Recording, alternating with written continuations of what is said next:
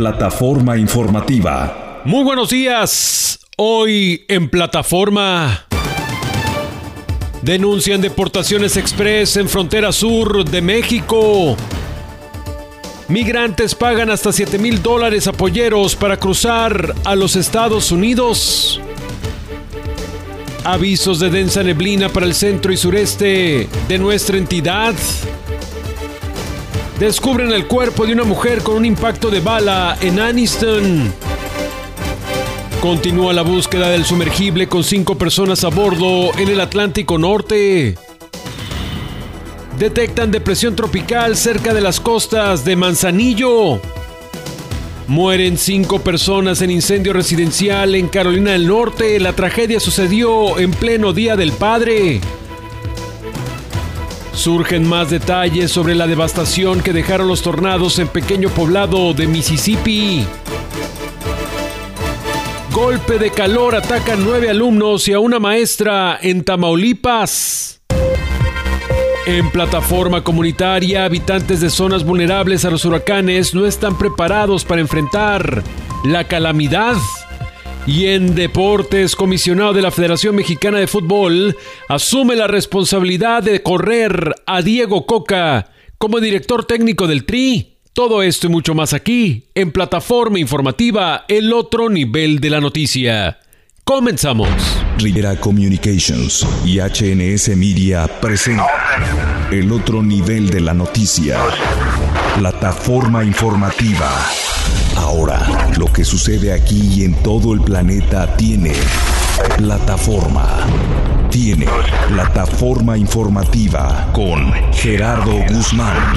Entra, escucha, despierta. En plataforma informativa. Bienvenidos. Traído por Solano Law Firm, abogados de inmigración y Mi Pueblo Supermarket, la cadena de supermercados multicultural más grande de todo el estado. Plataforma informativa. ¿Por qué recomiendas a Solano Law Firm? Porque es una excelente abogada, que habla en tu idioma. Lo primero que yo te digo de ella es que es una persona recta. Yo la recomendaría 100%. 100%, ya lo he hecho con varios amigos que tengo. Descubre como ellos la atención, la calidad del servicio de Solano Law Firm, abogados de inmigración. Gracias a Dios y egreso trabajo, que mi caso fuera resuelto en un tiempo corto y, y sin ningún retraso. 1 triple 960 9416 1 888 960 9416 Solano Law Firm. Honestidad, servicio, soluciones. No te anda cobrando más después. A ella no le gustan las mentiras. Si, le- si ella te va a ayudar, ella te va a decir desde el principio. 1 triple 960 9416 Solano Law Firm. Porque es una persona que aparte de darte el lado profesional, te da la mano como ser humano. Los abogados en los que debes confiar. No representation is made that the quality of the legal services to be performed is greater than the quality of legal services performed by other lawyers. Plataforma informativa con Gerardo Guzmán. Muy buenos días, bienvenidos a Plataforma Informativa, el otro nivel de la noticia, el espacio para escuchar, narrar, conocer los sucesos y las voces que hoy hacen historia. El noticiero más completo en todo el sureste de la Unión Americana con información local, regional, nacional e internacional. Yo soy Gerardo Guzmán y hoy es martes 20 de junio del 2023. Contamos con una temperatura promedio de 68 grados Fahrenheit, cielos parcialmente nublados, hay un aviso de densa neblina para el centro sur y sureste del estado. Atención, tiene vigencia hasta las 10 de la mañana de hoy y los condados bajo aviso de densa neblina son los siguientes. Atauga, Barbour, Bullock, Chambers, Chilton, Clay, Cusa, Dallas, Elmore, Lee, Londens, Macon, Marengo, Montgomery, Perry, Pike, Randolph, Russell, Taladiga, Talapusa. Hay menos de un cuarto de milla de visibilidad en estos momentos, por favor tenga cuidado. Asimismo, para esta tarde se esperan algunas lluvias y tormentas aisladas, nada que genere, eso sí, alerta o peligro, solo precaución en carreteras. En unos minutos más tendremos el pronóstico del tiempo para hoy y para el resto de la semana. Nos subimos a la plataforma de este martes con las denuncias por deportaciones express en la frontera sur de México. Jorge Eduardo García nos informa. Migrantes y activistas denunciaron que las autoridades mexicanas realizan deportaciones express o expeditas en la frontera sur de México tras el fin del título 42 de Estados Unidos. El Centro de Derechos Humanos Fray Matías de Córdoba afirmó que se están realizando estas expulsiones en caliente contra migrantes con necesidades de protección internacional en las fronteras de Ciudad Hidalgo y Talismán en el límite del estado de Chiapas con Guatemala. Estas deportaciones, según la Asociación Civil, empezaron hace dos semanas, lo que puede relacionarse con el fin de la política estadounidense. Las repatriaciones, explicó, son una práctica legal que consiste en obligar a un grupo de personas a cruzar la frontera de vuelta de manera express sin cumplir con los procedimientos internacionales. Yuridia Salvador Hernández, del Centro de Derechos Humanos Fray Matías de Córdoba en Tapachula, apuntó que los cambios en la dinámica de detención migratoria, como el cierre de espacios de detención, crearon esta nueva medida de contención migratoria. Aunque no se tiene estadísticas de a cuántas personas están expulsando a Centroamérica, la dinámica es de manera recurrente y se ha incrementado, sostuvo la activista. Les informó Jorge Eduardo García. Esta misma organización fue la que denunció en 2021 las devoluciones en cadena de personas expulsadas bajo el título 42 de Estados Unidos después de que fueron enviadas a centros de detención o a Tapachula y por último devueltas a sus países en colaboración de la Guardia Nacional. Mientras tanto, mexicanos pagan hasta 7 mil dólares a polleros para cruzar a los Estados Unidos. Yanelis Castejón con el reporte. A pesar de que el flujo mexicano con destino a Estados Unidos disminuyó en el segundo semestre de 2022 con respecto a flujos de otras nacionalidades, el costo del uso del coyote para los mexicanos aumentó, pues pagan un promedio de 120 mil pesos para cruzar a dicho país. La encuesta sobre migración en la frontera norte de México, resultados 2022, demuestra que 45% de los mexicanos usan coyote o pollero para cruzar ilegalmente Estados Unidos, es decir, que en promedio 5 de cada 10 recurre a esta opción pasando por Baja California, Sonora, Tamaulipas o Coahuila. Sin embargo, esta alternativa no está asociada al éxito del cruce, pero sí por rutas más largas y complejas, aunque con menos peligro. Al presentar resultados de esta encuesta que busca mostrar la magnitud y característica de los flujos migratorios de trabajadores mexicanos hacia y desde Estados Unidos, detalló que el costo del pollero o el coyote se eleva para las mujeres, quienes en promedio tienen que pagar entre 137 mil y 139 mil pesos, mientras que los hombres pagan un poco menos, oscilando entre 114 mil y 115 mil pesos. Les informó Yanirelis Castejón. Para más información y ayuda en temas migratorios, recuerde que cuenta usted con la ayuda de los abogados de migración de Solano Lo Firm. Hay que marcar el 1 960 9416 o mandar un mensaje de texto al 1 960 9416. También lo puede dar de alta en su WhatsApp 1 960 9416. Son los abogados de migración de Solano Lo Firm. Hay que hacer una pausa, pero al regresar ofrecen recompensa a quien dé información sobre los ladrones de autos en un dealer del centro de Alabama. Investigan muerte de mujer cuyo cuerpo fue encontrado con un impacto de bala en Aniston. Y se triplican los casos de VIH en reclusorios varoniles de Alabama. Todo esto y mucho más al regresar en plataforma informativa. Entra a la noticia. Estás en plataforma informativa.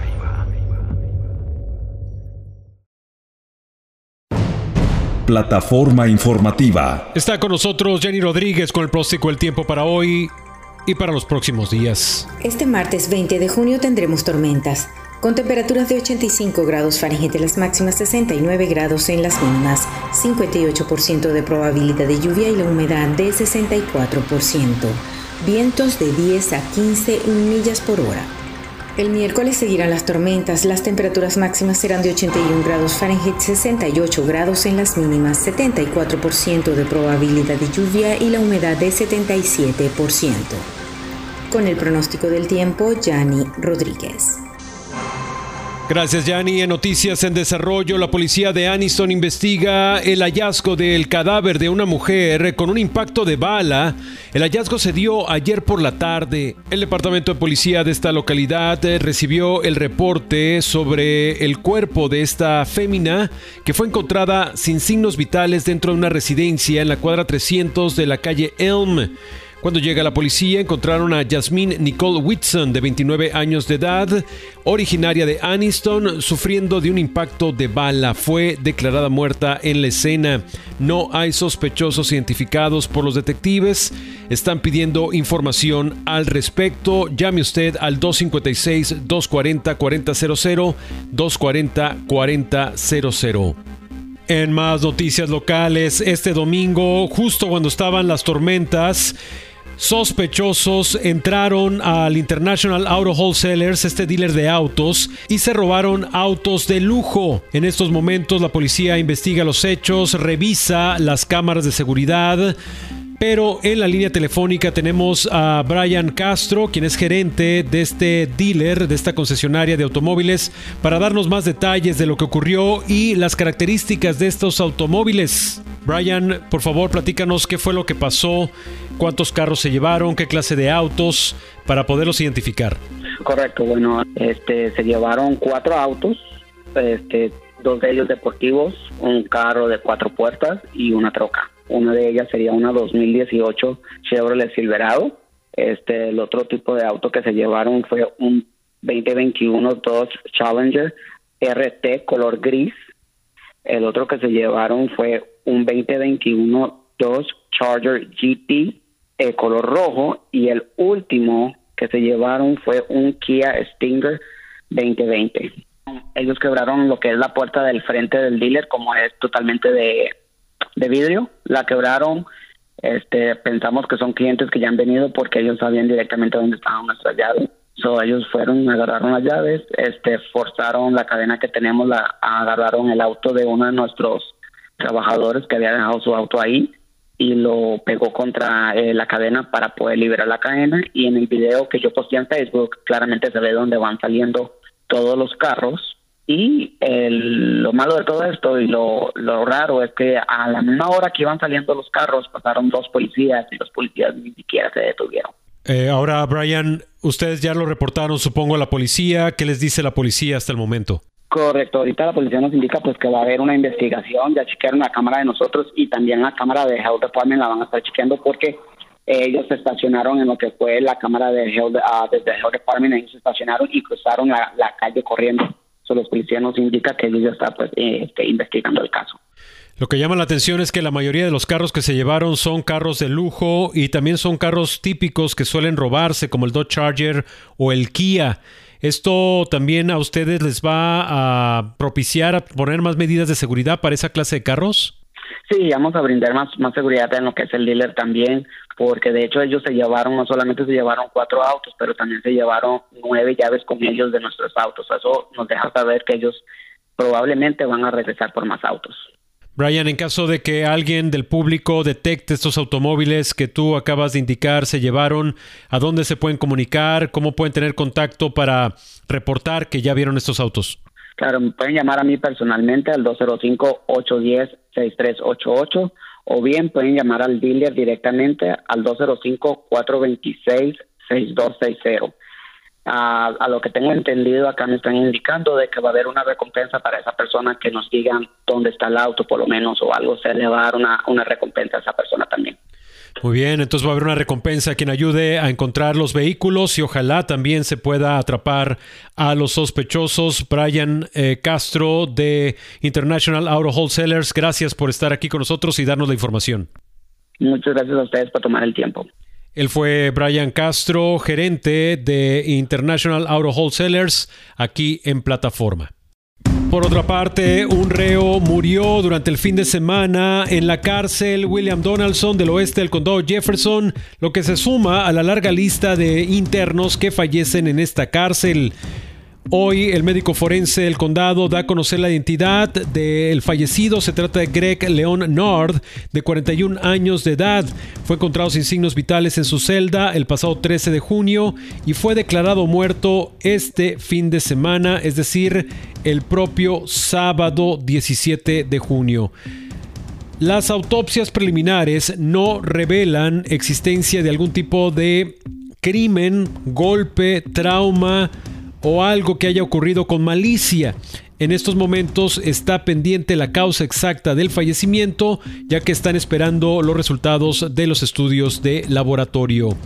Nar era uno de los tres hombres, incluyendo su papá, que fueron encontrados culpables de homicidio en primer grado en el 2019 en el condado Lauderdale. Y es que fueron tres hombres de Tennessee quienes fueron procesados por acuchillar y matar a James Gregory White, de 42 años de edad, en el 2007.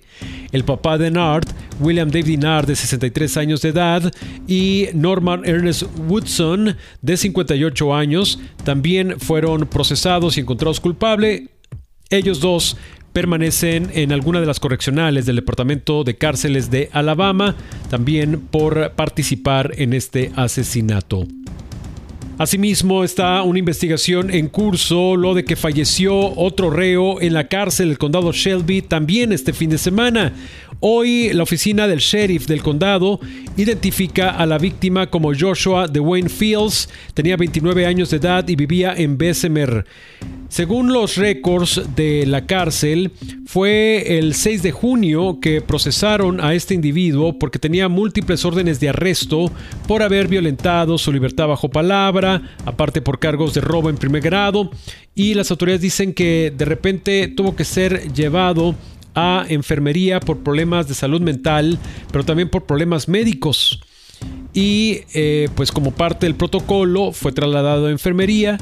Ahí estaba supuestamente, pero lo que se reporta el 13 de junio es de que Fields empezó a mostrar una conducta errática, por eso lo llevaron a un pabellón especial. El jueves 15 de junio llevaron a cabo una revisión de rutina y encontraron a Dwayne Files sufriendo de una emergencia médica.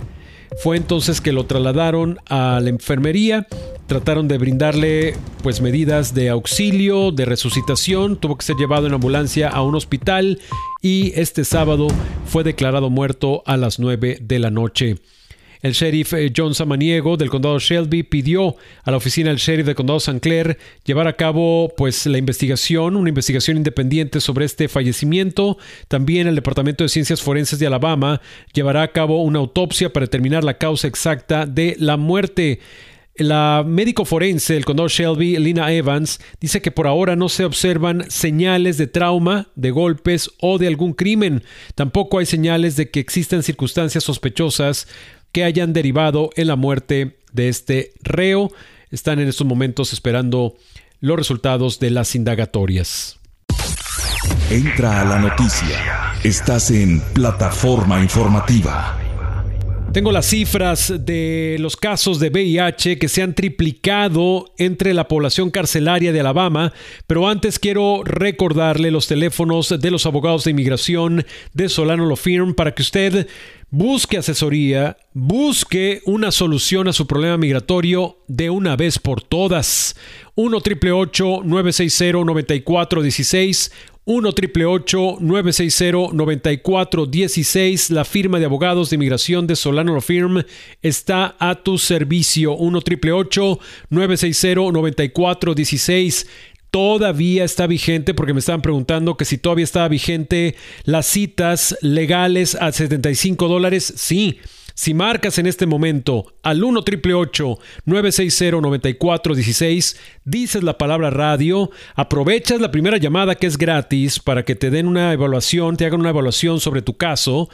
Y una vez que tú digas, yo quiero también mi asesoría legal, esa asesoría legal por haber dicho la palabra radio, te la van a dar a 75 dólares. 75 dólares por esa consulta legal. 1 960 9416 1888 960 9416 Abogados de Migración de Solano Firm dispuestos a ayudarte. 1 960 9416 Según un nuevo reporte, los residentes de las prisiones de Alabama tienen tres veces más probabilidades de contraer VIH-Sida que cualquier otro habitante del estado. Mientras los niveles de contagio del virus de inmunodeficiencia humana han caído en todos los Estados Unidos durante décadas recientes, estos nuevos datos demuestran que los reos siguen significando una población de alto riesgo para esta clase de contagios. El estudio fue desarrollado por la Iniciativa de Políticas de Prisiones de los Estados Unidos, que es un grupo que aboga precisamente por un trato más justo a los internos en cárceles de todo el país. Y eh, Emily Widra, quien es una de las analistas en jefe de esta institución, Dice que estas dos epidemias, la del VIH y la de la encarcelación masiva que existe aquí en los Estados Unidos, es una tendencia que desafortunadamente está afectando a las mismas personas, que son particularmente vulnerables a recibir esta clase de tratos, esta clase de contagios. Hablamos de que los altos niveles de personas que resultan contagiadas de VIH en las prisiones, sobre todo en el sur, son afroamericanos o pertenecientes a una minoría. Es la misma población que resulta con más riesgo de terminar encerrados en cárceles del sur de Alabama, los afroamericanos o los pertenecientes a minorías. Además, esta organización encontró que los reos negros tienen más probabilidades de morir de VIH. Entre el 2016 y el 2019, 65% de las muertes de SIDA fue entre internos de raza negra. Cabe aclarar que los eh, niveles de VIH de Alabama en las prisiones están a la par con el promedio nacional. El, más del 1% del total de la población carcelaria ha resultado positivo al VIH. De hecho, Alabama es uno de los 18 estados que ofrece con regularidad y de manera rutinaria pruebas de VIH a sus internos. Ahora bien, entre el 2020 y el 2021, las autoridades carcelarias del estado vieron un pequeño incremento en el número de presos que viven con VIH, es decir, que son portadores de este virus. De 179 personas que se detectaron en el 2020, pasaron a 185 en las prisiones estatales. Lo otro que encontraron es de que aunque la expectativa de vida hoy en día de las personas que son portadoras o resultaron infectadas con VIH-Sida en los Estados Unidos es mayor, pues resulta que es menor la expectativa de vida entre la población que está encarcelada aquí en los Estados Unidos. La tendencia es de que es más fácil que una persona que resulta infectada por VIH dentro de cárceles aquí en Alabama y específicamente en los Estados Unidos, pues es más fácil que fallezcan de esta enfermedad comparado con una persona que está en libertad, que resulta infectada con el VIH, pero como tiene acceso a tratamientos, tiene acceso a, vacunas, a otra clase de, de procedimientos médicos, pues es más probable que esa persona fuera de la cárcel sobreviva y tenga una gran expectativa de vida. Establece contacto. Súbete a la plataforma. Comunícate a través de WhatsApp directamente con nosotros. 205-259-8248. Establece contacto. Súbete a la plataforma. Es el WhatsApp de plataforma 205-259-8248, 205-259-8248. Por cierto, más adelante aquí en plataforma vamos a hablar con una organización que se dedica a brindar ayuda, asistencia en cuestión de desastres naturales y nos van a dar eh, los resultados del estudio que desarrollaron sobre personas que habitan en zonas vulnerables de sufrir el embate de huracanes. ¿Qué tanto están preparadas las personas que viven en estas áreas? Lo estaremos conociendo más adelante. Mientras tanto, ya está con nosotros Marcelo Canto con los deportes. Plataforma Deportiva. Gerardo, placer saludarte como todos los días en esta plataforma deportiva. La verdad es que la crítica internacional ha sido dura con el Checo Pérez, que es una realidad que no atraviesa su mejor momento con la escudería Red Bull. Tres carreras consecutivas sin subir al podio. Ahora terminó en una sexta posición. Pero más allá del tema del safety car, como dice OA Sport, eh, le atribuyen mucho a, a, un tema de desconfianza del propio piloto. Eh, le han puesto calificaciones de 4, de 5, incluso algunos diciendo, a ver, el coche más rápido de la parrilla, sexto lugar es igual a mal resultado. Dijo en su momento Planet F1, ¿no? De Reis, por ejemplo, otro medio importante en materia de, de, deporte motor, dice, tuvo una actuación respetable por cómo remontó, pero al final se trata de, eh, eh, de una temporada que le puede incluso costar el segundo lugar en el campeonato de pilotos. Nadie va a alcanzar a Verstappen con 195 puntos a la cabeza, le saca mucha ventaja al mexicano con 126, pero ojo, eh, Fernando Alonso, tras el manejo en Montreal, ya está a 9 puntos de Pérez. Eh, el, el, veterano piloto español de la escudería de Aston Martin está a nueve puntos de alcanzar a Checo Pérez en esa segunda posición. Va a ser el número 2 de Red Bull, pero el equipo está buscando que el 1-2 lo haga el mismo equipo.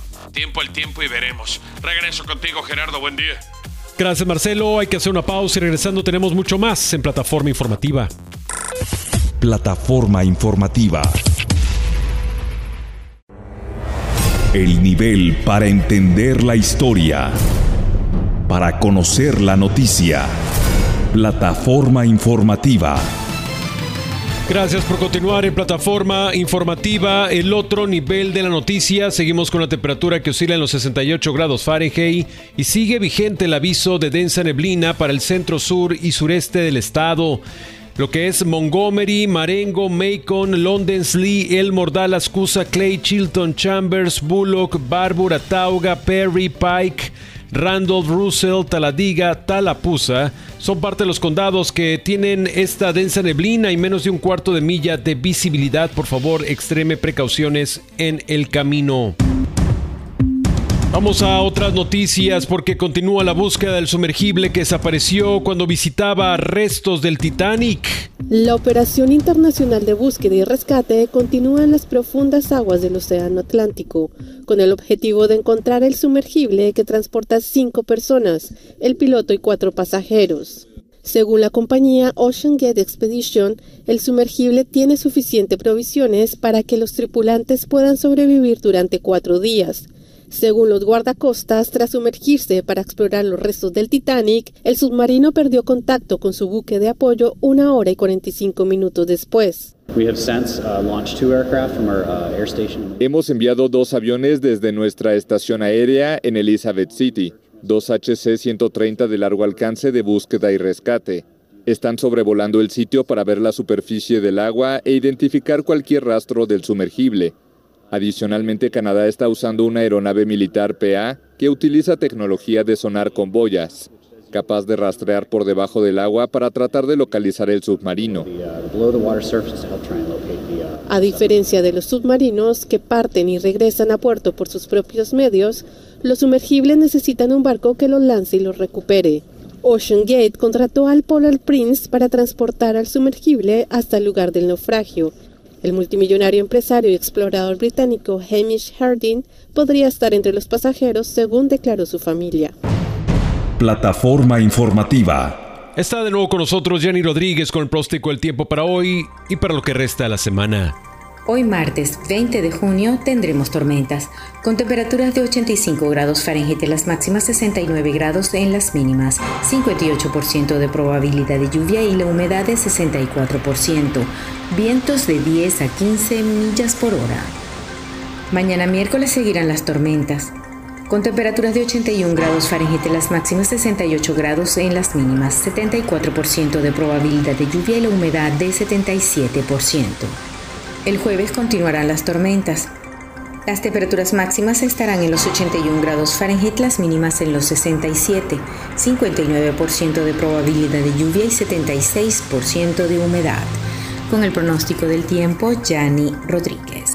Por cierto, se forma depresión tropical en el Pacífico mexicano. Gabriel Aguilar, con los detalles. Se acerca acerca la temporada de huracanes, lo que significa que pronto empezará el temporal en el país, pero el Sistema Meteorológico Nacional ha detectado una zona de baja presión a 800 kilómetros de las costas de Manzanillo y avanza a una velocidad de 18 kilómetros por hora que, acompañado de la onda tropical número 3, podría convertirse en tormenta tropical. Hasta el 18 de junio se tenía conocimiento de que la zona de baja presión tenía una posibilidad del 20% de convertirse en ciclón de consolidarse en forma de tormenta o huracán, el futuro sistema podría adentrarse al país por las costas de Guerrero y sería considerado como el primer fenómeno de la temporada de huracanes, que se presentaría en el Océano Pacífico.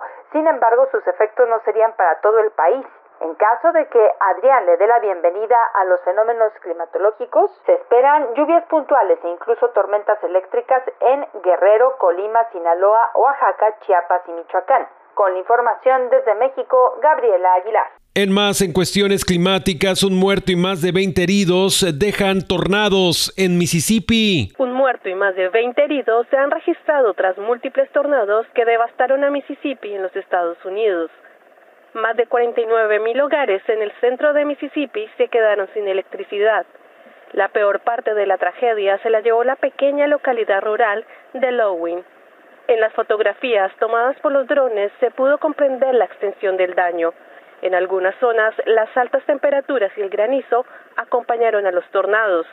Los equipos de emergencia evalúan los daños. Por otra parte, revelan detalles sobre el trágico incendio que ocurrió en el Día del Padre en Carolina del Norte.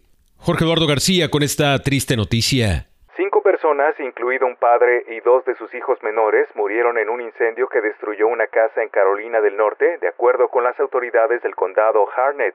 La tragedia, que empañó la celebración del Día del Padre en la localidad, se registró en una residencia ubicada en Broadway, una pequeña localidad con una población de 1.316 personas, a unas 40 millas al suroeste de Raleigh. El sheriff del condado Harnett Aaron Meredith dijo que entre los muertos se encuentra Daniel Gardner, de 39 años, y sus hijos menores de edad, cuyos nombres no se revelaron.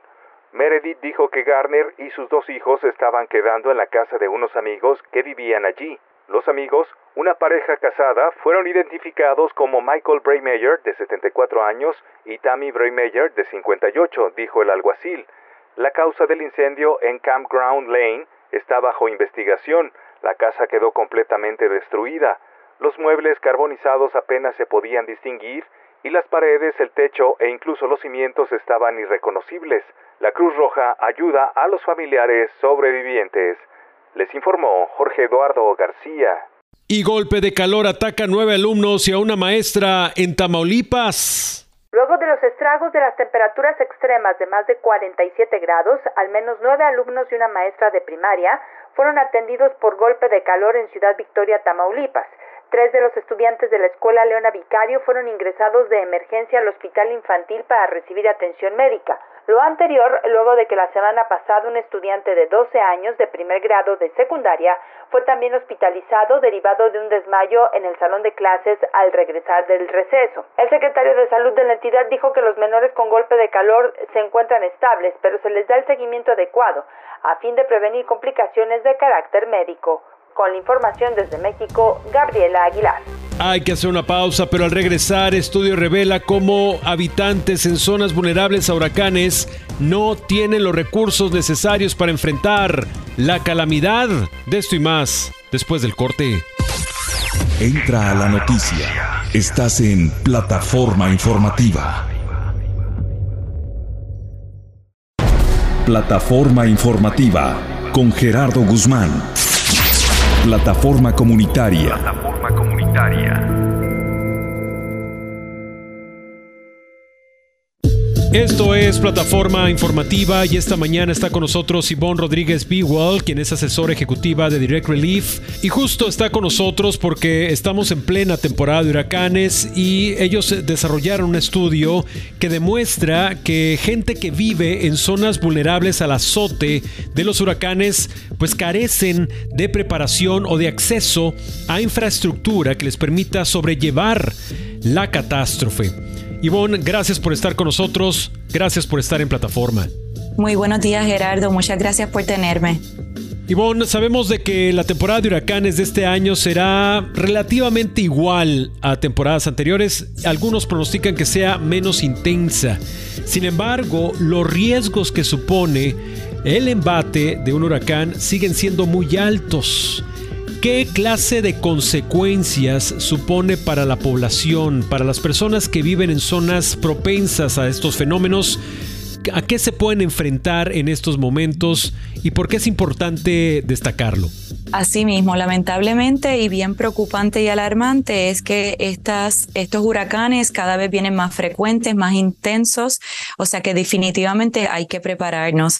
Eh, estos huracanes están siendo, eh, ¿verdad? Nos afectan en todo, nuestra infraestructura, nuestros hogares, nuestro modo de vida, eh, pero sobre todo afectan la salud y los accesos a servicios de salud. Eh, y eso es algo que es preocupante, pues eh, basado en los estudios que tenemos, la mayoría de las personas que fallecen en estos momentos no, no fallecen en esas horas que el huracán está pasando por encima de nosotros, sino es esos días, esas semanas que vienen luego debido a la falta de acceso a servicios de salud. Personas que no tienen acceso a sus recetas, a sus medicamentos que pierden electricidad, que pierden acceso, no pueden evacuar de sus casas, eh, que no, no pueden llegar a un sitio seguro. Y ese es el problema que, que estamos viendo. Definitivamente, Ivonne. Según datos de la encuesta que ustedes desarrollaron, muchas personas que viven en zonas propensas a los huracanes declararon no estar preparadas para una pérdida de electricidad, por ejemplo. De hecho, una de cada tres personas estadounidenses en estas áreas no cuentan con un plan de emergencia en caso de que se interrumpa el servicio de electricidad. ¿Qué más ustedes encontraron? Asimismo, bien lamentable, solamente uno de cada tres. Y no tan solo eso, también eh, se, encontramos que más del 50% de las personas que pasan el efecto de un huracán pierden servicio eléctrico. Eh, aquí en Puerto Rico, por ejemplo, que es de donde yo soy, eh, luego del paso del huracán María, nosotros estuvimos en muchísimas comunidades desde nueve meses hasta un año sin electricidad. Entonces, pues ya te puedes imaginar los problemas que eso trae, ¿no? la, la, la energía la, la, electricidad está bien atada a lo que es la salud. Si nosotros tenemos, por ejemplo, una condición crónica como la diabetes, donde tenemos que guardar la insulina en frío, pues entonces convertimos una condición crónica manejable en una que puede llegar a ser fatal porque no tenemos los medicamentos para controlarlo. Otro problema es la comida. Eh, uno o dos días está bien comer comida enlatada, pero no podemos estar semanas y meses comiendo comida enlatada y sin la electricidad, ¿verdad? Pues no la podemos eh, cocinar ni guardar en la nevera. O sea que eso entonces, eh, toda esta, la sal y todo lo que estamos comiendo, pues entonces exacerba estas condiciones crónicas, nos puede subir la presión eh, y hay muchas otras consecuencias que debemos de tomar en consideración. Y asimismo con personas pues que están, necesitan de equipos que, que están conectados a la electricidad, como los ventiladores, por ejemplo, pues todas esas personas se, se, ven bien afectadas y hay que tener mucho cuidado. Se está recomendando entonces que eh, a manera en el mismo hogar, ¿verdad? Que, o, en las mismas comunidades que identifiquen áreas o otras casas que tengan generadores, que tengan refrigeradores, a lo mejor con un panel solar eh, para que puedan mantener eh, sus medicamentos en frío, o si en los centros comunales hay eh, paneles solares, algún sistema de panel solar o algún otro tipo de energía resiliente que provee ese backup de energía, o dónde están las clínicas de salud que tienen ese backup, a lo mejor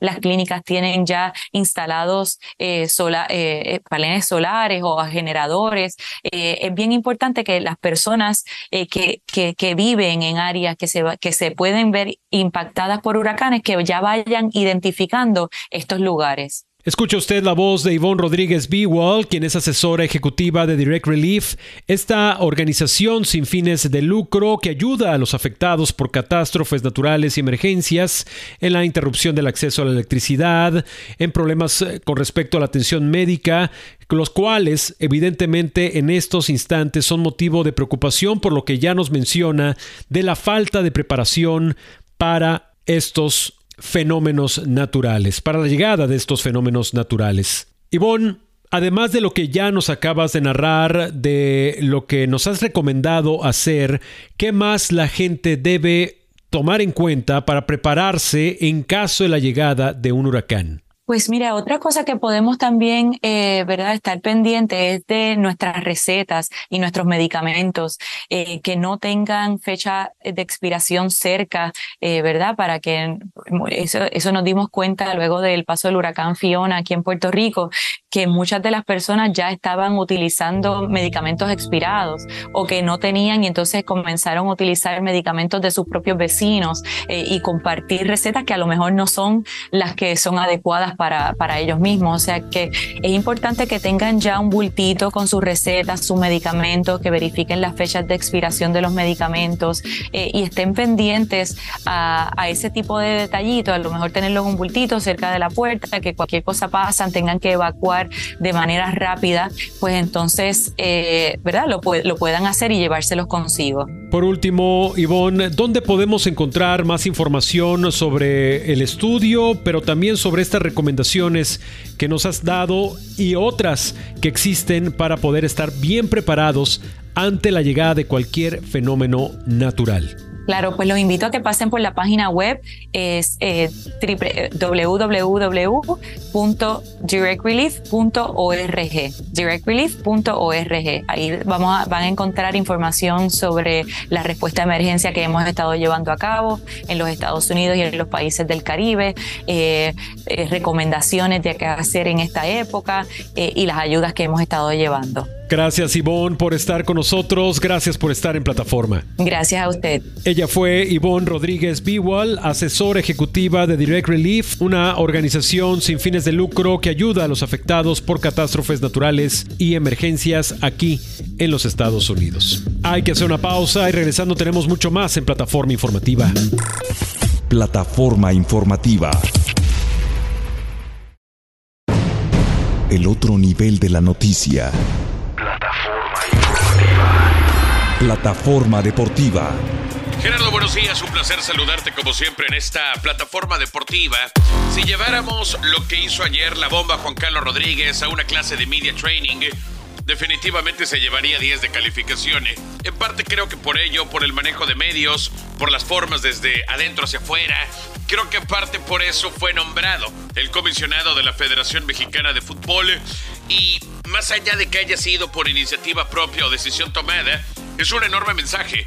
Él saliendo, dando la cara y diciendo públicamente que él tomó la decisión de correr, de cesar a Diego Coca como seleccionador nacional.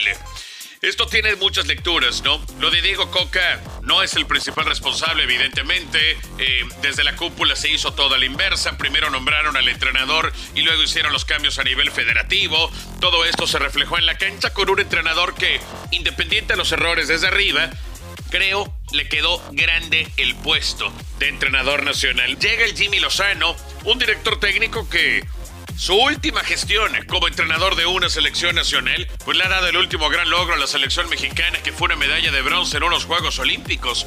Eso fue apenas hace un par de años en Tokio.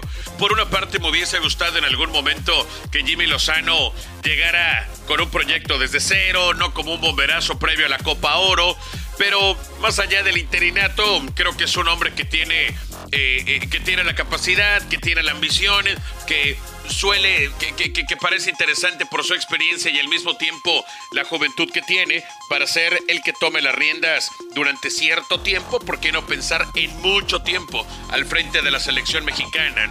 Vamos a ver qué es lo que viene. Jimmy Lozano es un director técnico calculador. Se va a jugar un torneo que históricamente no presenta el nivel más grande. Es la Copa Oro.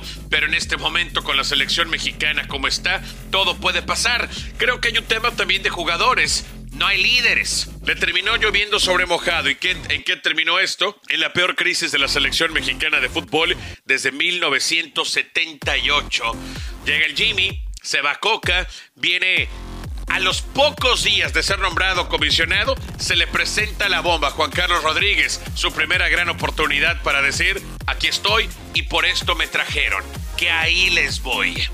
Gerardo, te mando un fuerte abrazo a la distancia. Que tengan excelente martes. Mañana, mañana volveremos.